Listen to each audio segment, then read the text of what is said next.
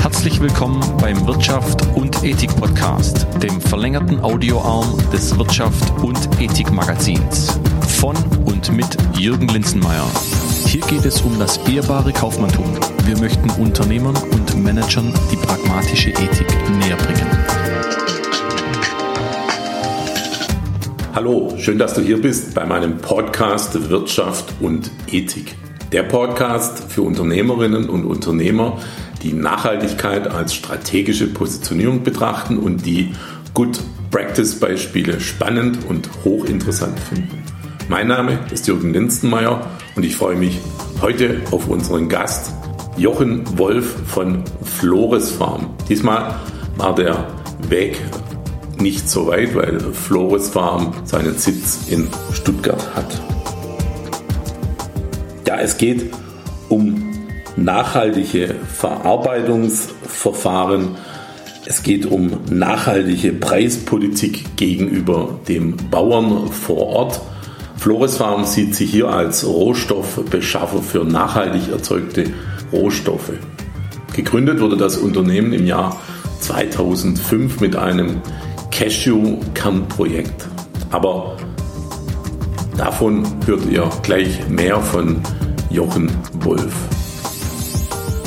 Noch ein paar Sachen in eigener Sache. Aktuell arbeite ich an meinem Projekt Wirtschaft und Ethik T-Vision, also einem kleinen YouTube-Kanal. Klar, es wird wieder um das Thema Nachhaltigkeit gehen, aber sicher mit konkreten Tipps dann für Wirtschaftsunternehmen, die immer im Zusammenspiel äh, mit Good Practice Beispielen präsentiert werden, aber auch eng an die 17 Nachhaltigkeitsziele der UN angedockt sein werden. So, aber nun lassen wir das Gespräch mit Jochen Wolf von Flores Farm einfach beginnen. So, ich bin wie gesagt heute bei Jochen Wolf von Flores Farm äh, und hallo Jochen. Grüß dich, lieber Jürgen. Geht's dir gut? Mir geht's gut. Ich ja. habe äh, beim Herfahren gedacht, ähm, also muss dazu sagen, heute in Stuttgart ist ganz schlechtes Wetter und es regnet und es ist äh, im Gegensatz zu vorgestern richtig kalt geworden und ich habe beim Herfahren gedacht, der Jochen, der ist doch immer äh, viel äh, in Regionen unterwegs, wo es warm ist, wo es tropisch ist. Wie, wie geht es dir denn bei dem Wetter mit?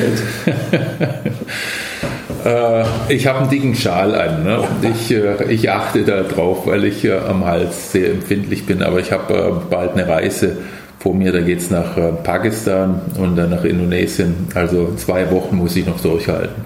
Dann ist wieder warm. Dann habe ich wieder warm. Dann ist genau. fast zu warm wahrscheinlich wieder. Okay, Jochen, erzähl doch einfach mal ein bisschen was über dich selber, wo du herkommst äh, und wie, ja, wie Flores Farm entstand.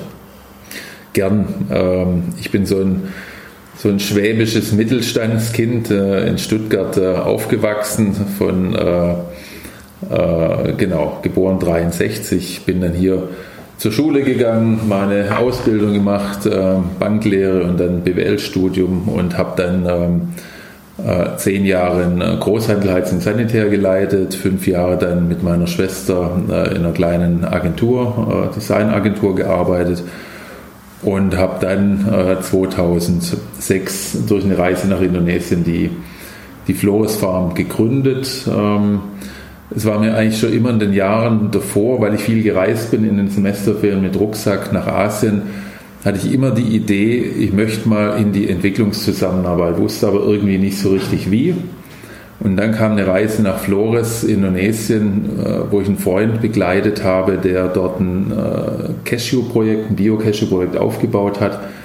Und da habe ich in acht Tagen auf der Insel die Bauern kennengelernt, die Verarbeitungsverfahren, ähm, die Preissituation, was die Schweizer schon gemacht haben äh, und habe dann am Ende eben verstanden, die haben jetzt einen Bio-Cashewkern, aber niemand, äh, der ihnen abkauft.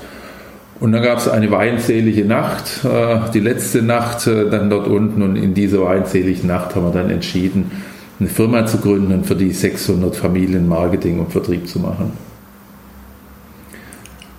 ganz spontan oder, oder so ein bisschen parallel zu dem bisherigen Job? Oder? Nee, es war wirklich ähm, der bisherige Job. es hat dann gepasst, wie so oft im Leben. Wir haben einen großen Kunden verloren, meine Schwester und ich, äh, und es war Susis Agentur. Und ähm, Design- und Werbeagentur ist schon spannend, aber war dann auch nicht so meine Welt. Und äh, plötzlich kam diese Reise nach, ähm, nach Flores und dann ist wie ein Wink. Dann passiert was, dann ist man zur richtigen Zeit am richtigen Ort. Und äh, dann habe ich bei der Susi aufgehört und am 2. Januar 2006 haben wir die Firma dann gegründet. Äh, äh, genau, ohne Businessplan, äh, wirklich äh, keine so richtige Ahnung, was wir da machen.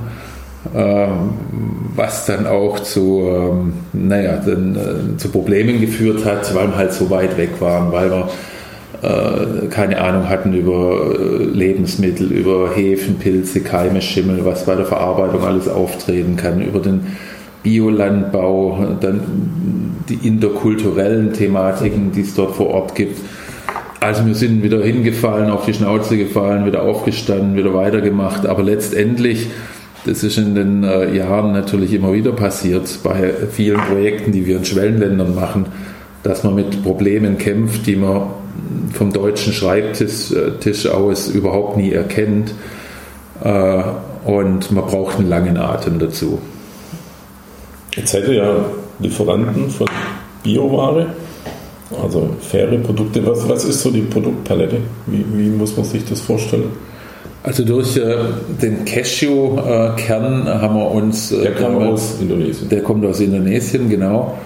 Ähm, dann habe ich äh, durch mongolische Freunde von mir ähm, und einen Besuch in der Mongolei Nüsschen kennengelernt, äh, Zedernüsschen. Dann haben wir damals, äh, weil uns das begeistert hat, das erste Bioprojekt in der Mongolei mit einer Wildsammlung von Zedernüsschen gemacht. Dann waren wir am Anfang so bei Kernen und Nüssen, Pekannuss aus Südafrika, Paranuss äh, dann aus äh, Peru.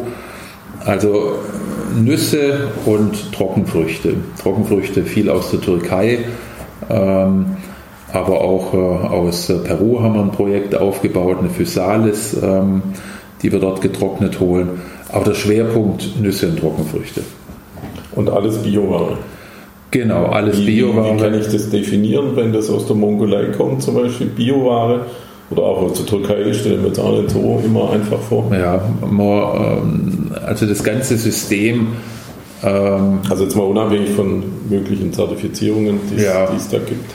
Also letztendlich, um bei dem Beispiel Mongolei zu bleiben, wir sind damals mit einem Bio-Inspektor hingeflogen, dann geht es raus in die, die Wälder, es geht dann nah an die russische Grenze und letztendlich guckt sich ein Bio-Inspektor dann äh, das Gebiet an, wo wir mit Sammlern sammeln wollen. Steht dort irgendwie eine Fabrik, äh, die die Umwelt verunreinigt? Wird dort vielleicht Gold abgebaut und Quecksilber wird in die Landschaft gepumpt?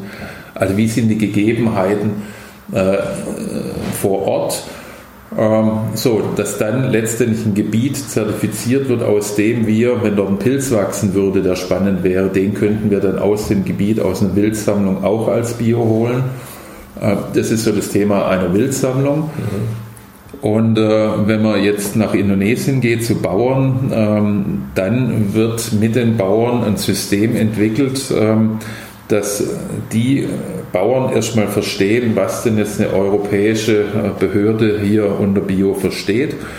Und das ist zum Beispiel eine Sache, dass jeder einzelne, dass jede einzelne Cashew, jeder einzelne Cashewkern immer rückverfolgbar ist. Aber das war ja 2006 bei der Gründung vermutlich noch nicht so. Das hatten die Schweizer schon davor geschafft. Also Johannes mit seinem Team hat drei Jahre daran gearbeitet, sodass die Bauern Bio verstanden haben, okay.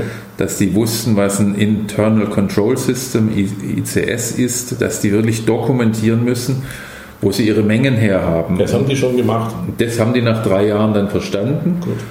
Ähm, um äh, um wirklich dann Bio gewährleisten zu können, wenn ein Bauer fünf Bäume hat und man kann normalerweise von einem Cashewbaum, sagen wir mal, 30 Kilo ernten, dann kann er halt maximal 150 Kilo auch ernten und verkaufen. Verkauft wird plötzlich 300 Kilo, kann es nicht sein. Mhm. Man kann Schwankungen haben durch die Ernte, äh, schlechtes Wetter, gutes Wetter, okay.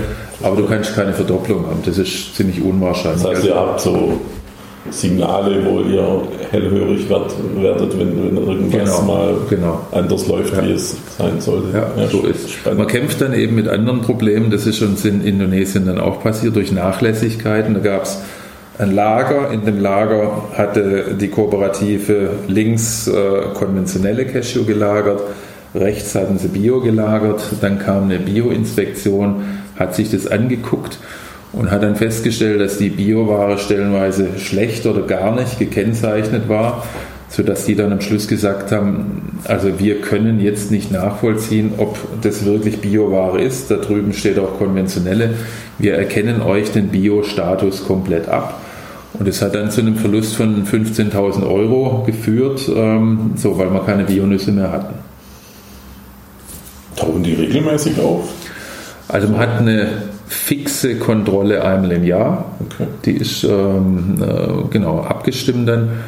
Also die wird terminiert. Genau, die wird terminiert, dann geht man über die Bücher drüber, schaut sich alles an, stimmt die ganzen Dokumentationen, äh, geht auch ins Feld, überprüft, äh, findet man irgendwo Hinweise, dass gedüngt wurde, nimmt Boden, Bodenproben, gibt die ins Labor, also äh, Standardprozedere, aber es gibt auch äh, unangekündigte Inspektionen, ähm, um einfach auch mal zu sehen, wie läuft es denn äh, unterm Jahr, wenn jetzt nicht äh, Wochen vorher angekündigt Ja. ist, dass jemand kommt. Was ist das für eine Organisation? Fairtrade? Oder? Das sind ähm, äh, Bio-Zertifizierungsstellen, die ähm, äh, viele äh, kommen aus der Schweiz, aus Deutschland, äh, Frankreich, Holland, ähm, also weltweit, ähm, die dann in den Ländern Büros haben, von denen sie aus äh, zum Beispiel unser Projekt in Pakistan wird jetzt von Sri Lanka aus betreut, von der Biokontrollstelle. Und wenn wir dann ähm, jetzt äh, Kontrolltermine abstimmen, dann machen wir das mit Sri Lanka und dann kommt jemand hin und zertifiziert unseren Also die Betrieb. sind schon inzwischen direkt vor Ort sozusagen. Genau, Ja, genau. Gut. Ja. Also ihr verkauft immer noch Nüsse, Trockenobst. Mhm. Das ist so das Produktspektrum. Nach wie vor, dann gibt es immer mal äh, wieder Chancen. Jetzt in Indonesien, weil wir seit vielen Jahren dort sind, ähm, sind wir gerade dabei, ein Kurkuma-Projekt mit aufzubauen. Kurkuma ist gerade ein Trendprodukt.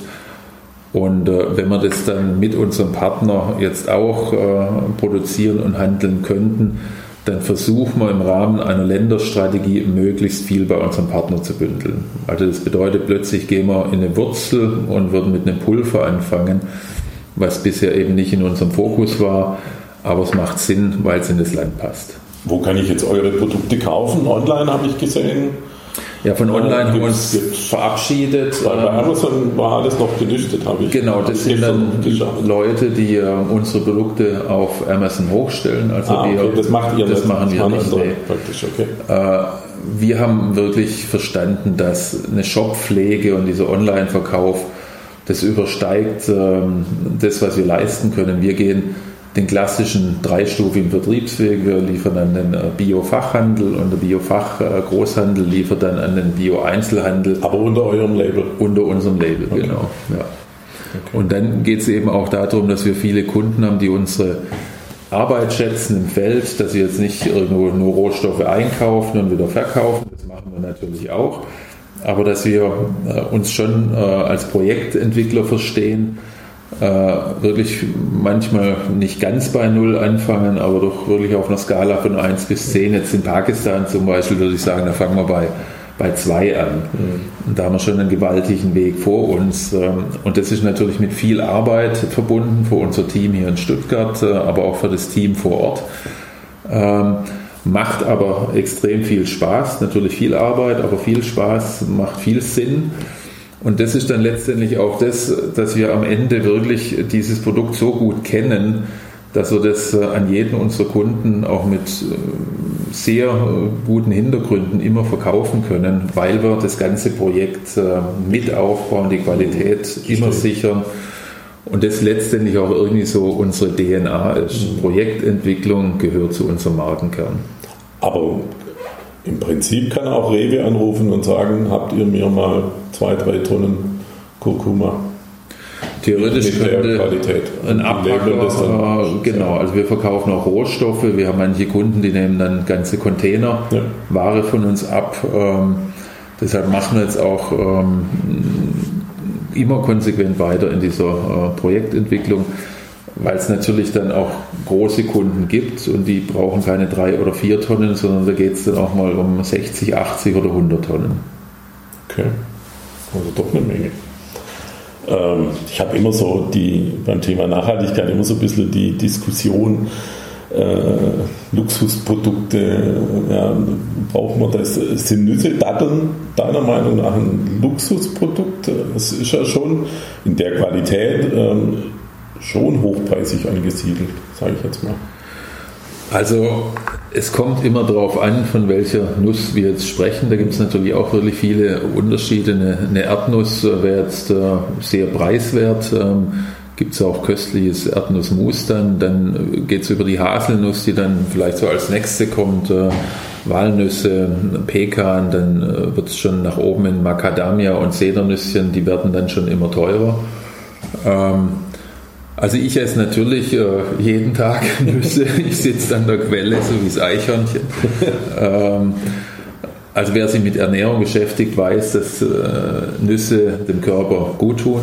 Das muss dann aber jeder für sich entscheiden. Ähm, und ähm, ein Luxusprodukt, ähm, nö, würde ich nicht sagen. Also ich integriere es wirklich äh, bewusst in meine Ernährung. Ähm, es gibt auch preiswerte Nüsschen. Äh, und eine Dattel zum Beispiel äh, ist so ein Grundnahrungsmittel in vielen arabischen Ländern. Das Brot der Wüste wird es genannt, ja, äh, was wirklich so schnell Energie äh, gibt. Ähm, das Bier des Bayern sozusagen. ja, das, das, klingt gut, ja. Ja, okay. Ja, ich habe mich das irgendwie so, so in der Vorbereitung ein bisschen gefragt, ist das jetzt Luxus? Und ja, klar, wie du sagst, Erdnuss oder Haselnuss oder Datteln sind sicher kein Luxus, mhm. überhaupt keine Frage. So, jetzt hast du das ja schon so ein bisschen angedeutet, äh, diese, diese Projektentwicklungen vor Ort, die, die definierst du ja schon als, als euren Markenkern. Ähm, das, denke ich, hat sich über die Jahre hinweg einfach so, so geprägt. Ähm, welches Projekt habt ihr so aktuell am Laufen? Also wir hatten also Projekte definiert oder was definiert ihr als Projekte? Fangen wir mal so an. Am Anfang hatte ich da immer Schwierigkeiten, mhm. äh, mit klar zu kommen. Projekt, hm, was ist das? Wie ist das jetzt gemeint? Genau, ähm, wie ist das gemeint? Also ein Projekt definieren wir wirklich so, dass wir ähm, unseren Partner äh, über einen längeren Zeitraum kennenlernen dass wir schon anfangen, miteinander Geschäfte zu machen. Das sind dann wirklich kleine Partner. Äh, es können Kooperativen sein äh, oder eine kleine ambitionierte Biofirma. Nächste Woche kommt zum Beispiel wieder jemand, der macht Cashew in Afrika in wirklich kleinen Mengen. Das ist kein großer Player. Ähm, aber das klingt einfach spannend, wie weit die sind, was er macht. Ähm, und und nächste Woche setzen wir uns mal zusammen, ob daraus jetzt eine Partnerschaft werden könnte. Äh, zum Beispiel so eine wie in Indonesien, ähm, was wir 2016 bis 2018 gemacht haben. Ein langjähriger Partner, eben unser indonesischer Partner, den wir seit 2006 kennen. Großes Vertrauen da. Äh, ein Produkt, was auf dem Weltmarkt gesucht wird, Bio-Kokosblütenzucker, sodass wir dann gemeinsam die Entscheidung getroffen haben, lass uns miteinander investieren. Dann brauchst du eine gute Produktion. Zu einer guten Produktion brauchst du äh, wieder ähm, das Thema Qualitätssicherung.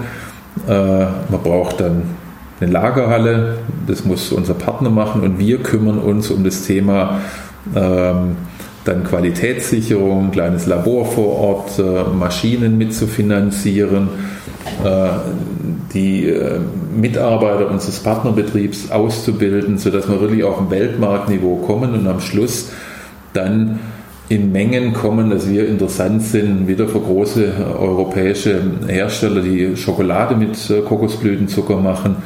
Oder wir haben große Kunden in den USA, äh, die damit ihre Produkte verarbeiten. Also die Entscheidung kommt entweder aus einem Markt, in Europa gibt es ein Trendprodukt und wir haben keinen Partner dafür und gehen dann ins Feld oder wir entdecken schon im Feld was, äh, unser Partner ist schon dran, aber er schafft es nicht, das alleine groß zu machen. Und dann investieren wir entweder mit eigenen Mitteln oder wir gehen auf die, das Bundesministerium für Entwicklungszusammenarbeit zu, was wir jetzt zum dritten Mal schon gemacht haben und dreimal. Ja, das, heißt, das war nämlich eine Folgefrage von mir. Da gibt es inzwischen auch Finanzierungsmöglichkeiten oder Zuschüsse von, von Deutschland EU-weit? Genau, da gibt es verschiedene Fördertöpfe. Wir bekommen äh, Förderung aus Deutschland.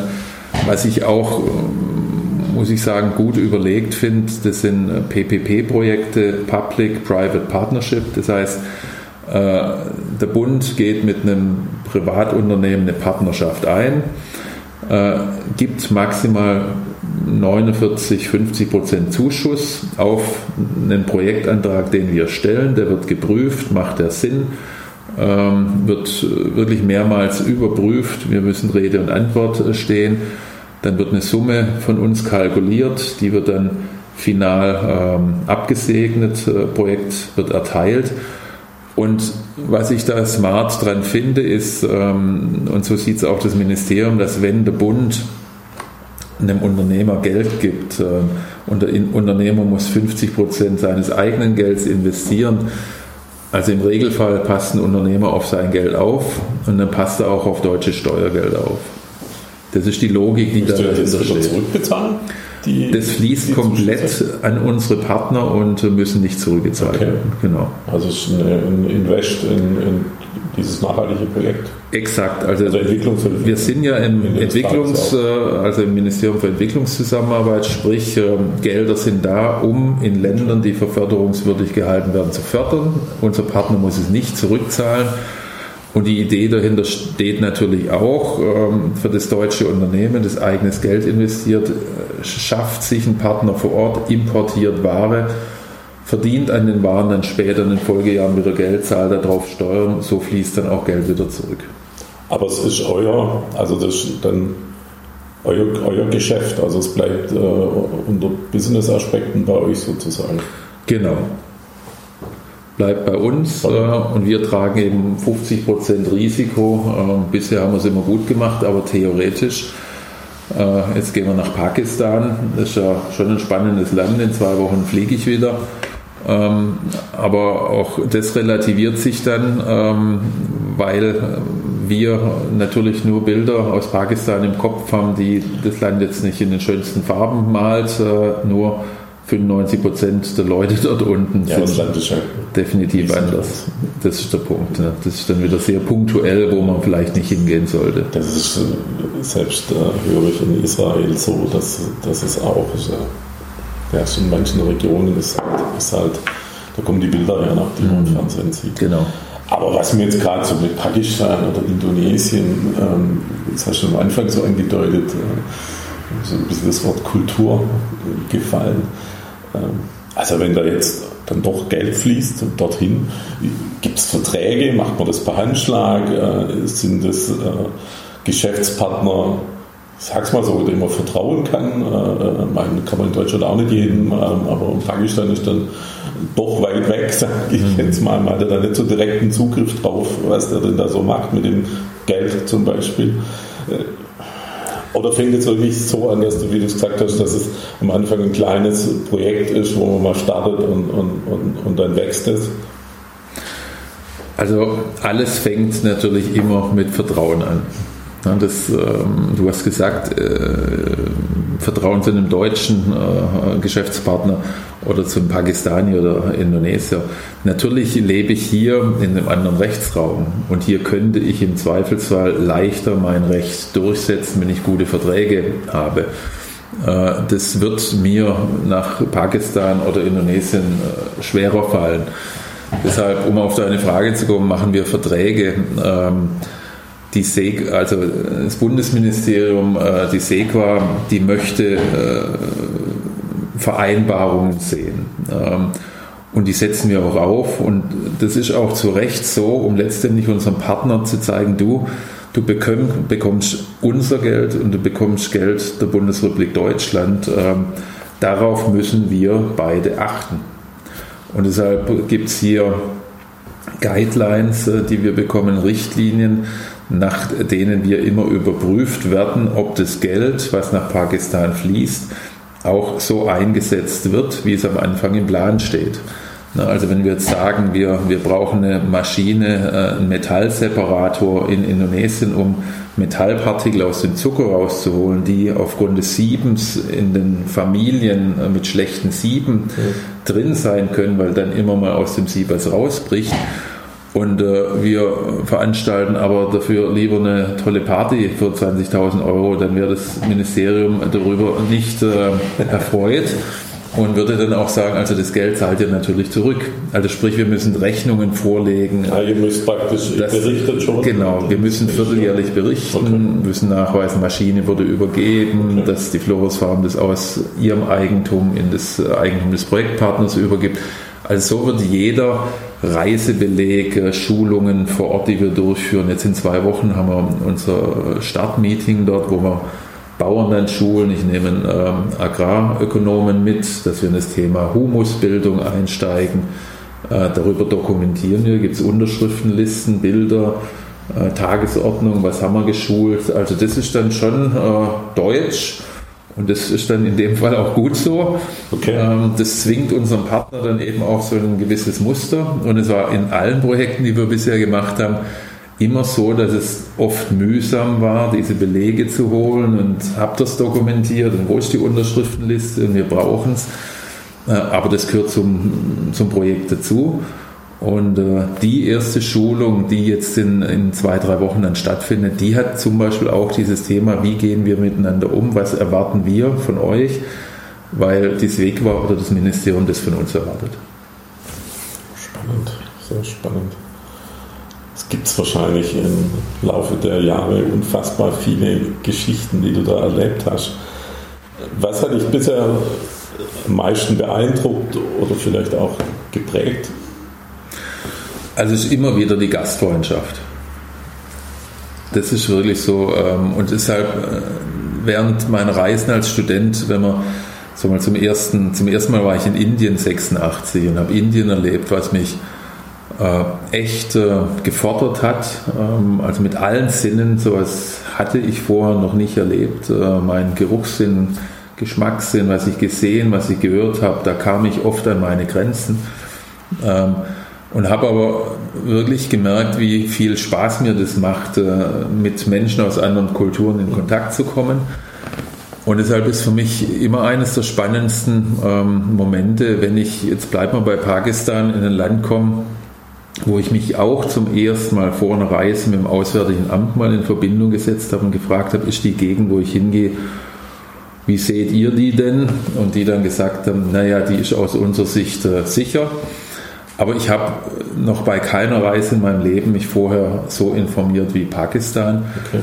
Äh, eben aufgrund der Bilder, äh, die man äh, im, im, Kopf hat. Ähm, und wenn man dann hinkommt wieder und seine Projektpartner kennenlernt, die ich natürlich von der Messe in Deutschland kenne, äh, den EMAT, äh, aber nicht seine Partner, seine Mitarbeiter, Bauern, äh, Bauernkooperativen, und äh, mit welch großer Freude und Gastfreundschaft man dann wieder empfangen wird, wie man äh, eingeladen wird, das Beten miteinander zu teilen, äh, Momente großer Freude und Intimität äh, miteinander zu teilen, dann merkt man immer wieder, wir sind alle Menschen. Es gibt äh, durchgeknallte hier und da, ähm, aber der Großteil der Menschen hat äh, die gleichen Interessen. Und das ist eigentlich immer das, was, äh, was mir große Freude macht. Also es werden schon deutlich falsche Bilder transportiert von den Medien. Also äh, die Bilder sind ja richtig. Ne? Es ist immer nur die Frage, äh, ja, aber man hat immer so Verhältnis. Das Gefühl, ne? dass man zu der Kultur nicht passt, ja, dass es da immer Schwierigkeiten mhm. gibt. Und das, was du gerade erzählt hast, ist es gerade das Gegenteil. Ja. Sondern, sondern, man trifft so Menschen irgendwo in einer Hütte, in einem Zelt und, und es ist eine hohes Maß an, an Miteinander da. Absolut. Und gerade äh, eben auch mal mitzubekommen, wenn äh, nachmittags, ich weiß nicht um, um wie viel Uhr das war, äh, meine äh, Partner, die ja alle Muslime dann sind, sich zum gemeinsamen Gebet versammelt haben und mich dann eingeladen haben. Jetzt äh, stehe ich da nicht auf und knie nieder und, äh, und hoch und runter, sondern ich stehe dann halt einfach still daneben und und bin Teil des Ganzen und, äh, und, und, und bin dann berührt, weil ich dann, das ging mir da so auf, ähm, äh, dass wir in unserer Welt ja so äh, auf der Sinnsuche sind und nach Yoga und Meditation und wie halte ich mein Kopfkino an und ne, was uns da alle bewegt in der doch durchaus fordernden Zeit, dass ich genau in diesem Moment ähm, diese Gemeinschaft gespürt habe, dieses Innehalten, jetzt mal einen Moment, wie wir sagen würden, der Achtsamkeit äh, reinschieben. Dort ist einfach ein Moment, um in, äh, in Zwiesprache mit Gott zu gehen.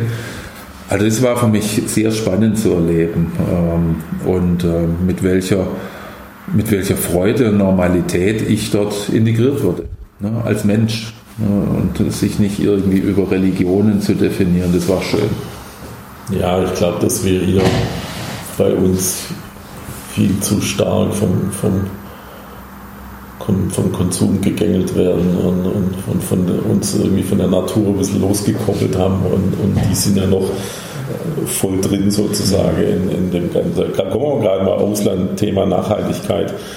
Äh, ich denke mir immer, die, die Mutter in Indien äh, mit ihrem Kind, äh, die, die hat die Sorge, ihr, ihr Kind zu ernähren und, und beschäftigt sich vielleicht nicht so mit dem Thema Nachhaltigkeit und, und enkeltauglich und, und, und Weltretten heißt ja, oder wie, wie, welche Erfahrungen hast du das gemacht? Wie, wie ist das Thema Nachhaltigkeit in, in, den Ländern, wo du da so unterwegs bist, angekommen? Klar, du hast äh, Lieferanten, die sich schon um Bio kümmern, so gesehen ist das schon irgendwie mhm. im, im, Kopf, aber ist es für die ein Geschäft, äh, dass sie sagen, ich mache jetzt Bio, weil es sich halt gerade gut verkauft, oder denken die in der Ebene schon darin, an das ganze Thema Nachhaltigkeit?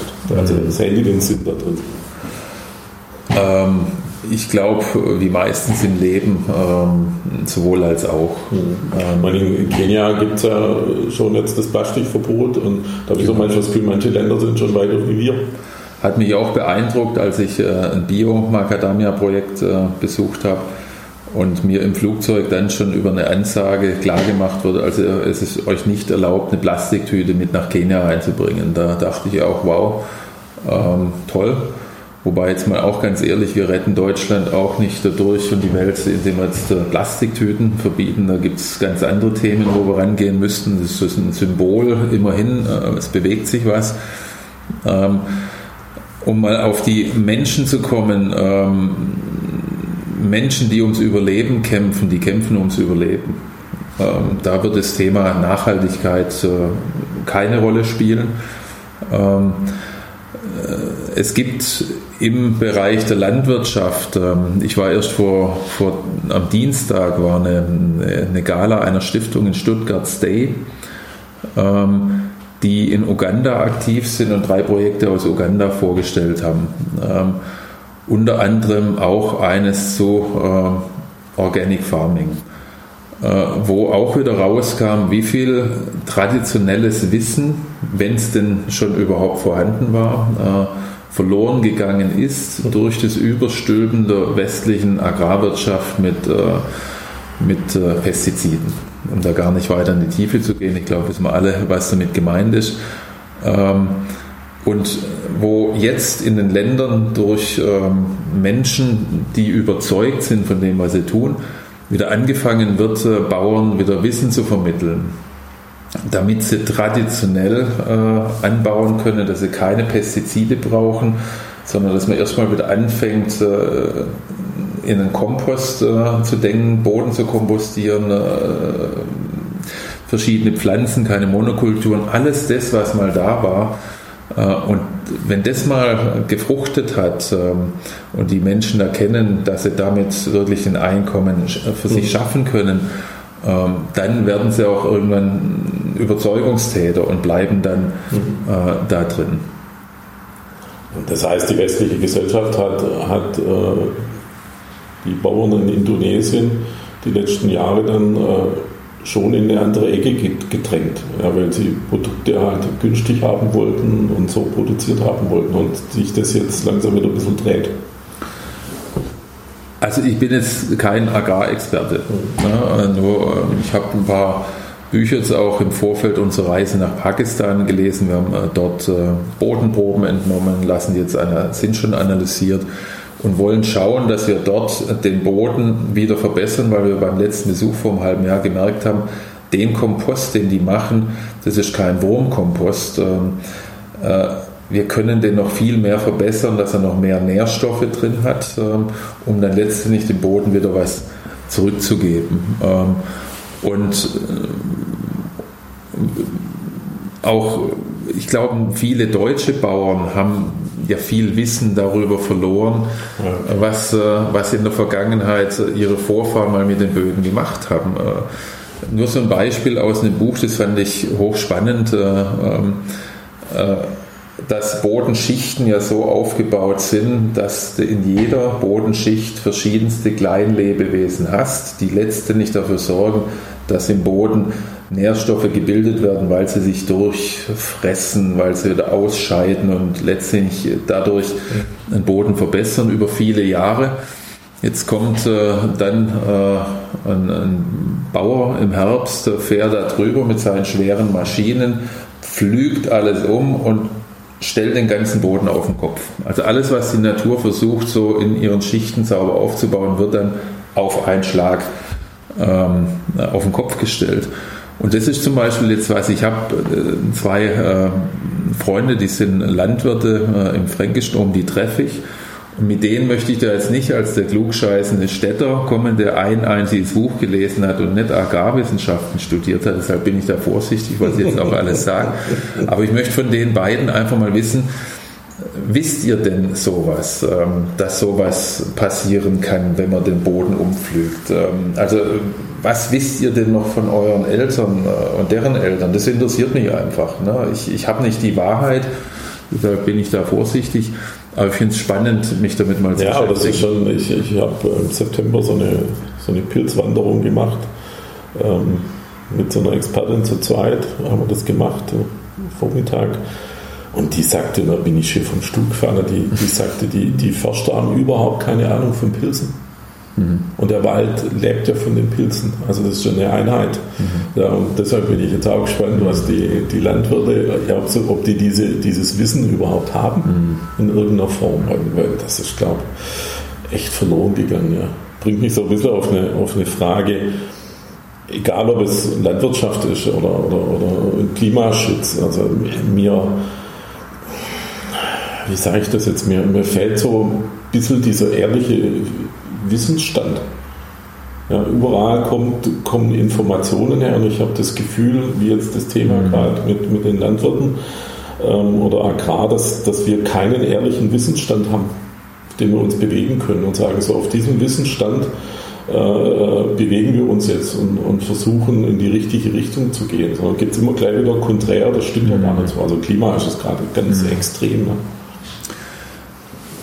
Es hängt natürlich immer äh, mit, äh, damit zusammen, wer hat denn die Wahrheit, wer ist im Besitz der Wahrheit, was ist die Wahrheit. Das suchen wir ja auch. Jetzt haben wir hier in unserer äh, westlichen Demokratie in Deutschland ja die Möglichkeit, ich kann mich über verschiedenste Medien informieren, äh, von ganz links bis ganz rechts, äh, bis liberale Medien. Ich habe eine breite Auswahl und kann dann versuchen, mir meine eigene Wahrheit äh, nur wie mühsam ist es? Wer hat so viel Zeit, um in solche Spezialthemen so einzudringen, dass man sagt, ich bin jetzt in der Lage, hier auf höchstem Niveau mitzudiskutieren? Das ähm, gibt es natürlich Spezialisten, die genau in ihrem Job da reingehen und so tief drin sind. Und das Ganze wird natürlich dann wieder überlagert von Lobbyismus. Ähm, Absolut. Äh, so, um dann letztendlich Interessen durchzusetzen. Ähm, und das macht es uns, glaube ich, allen so schwer, ähm, da dann an einen Punkt zu kommen und äh, wo man sagt, Mensch, gestern hieß es noch so, jetzt lese ich, äh, gestern war Elektro noch toll, jetzt lese ich die ganzen Rohstoffe für die Batterie, die kommen aber aus Ländern, wo Kinder ausgebeutet werden unter unmenschlichen Bedingungen. Wir sollen alle auf Elektroautos umstellen. Also die Entsorgung, äh, aber der Umwelt tut es gut. Die Themen sind so komplex, das kann ja ein Einzelner also ich nicht, ähm, alles erfassen. Und deshalb ist ja die Frage, die du anschneidest, wo kriegen wir denn Informationen her, wo wir sagen, also wenn es von dort kommt, äh, dann mache ich einen Haken drunter.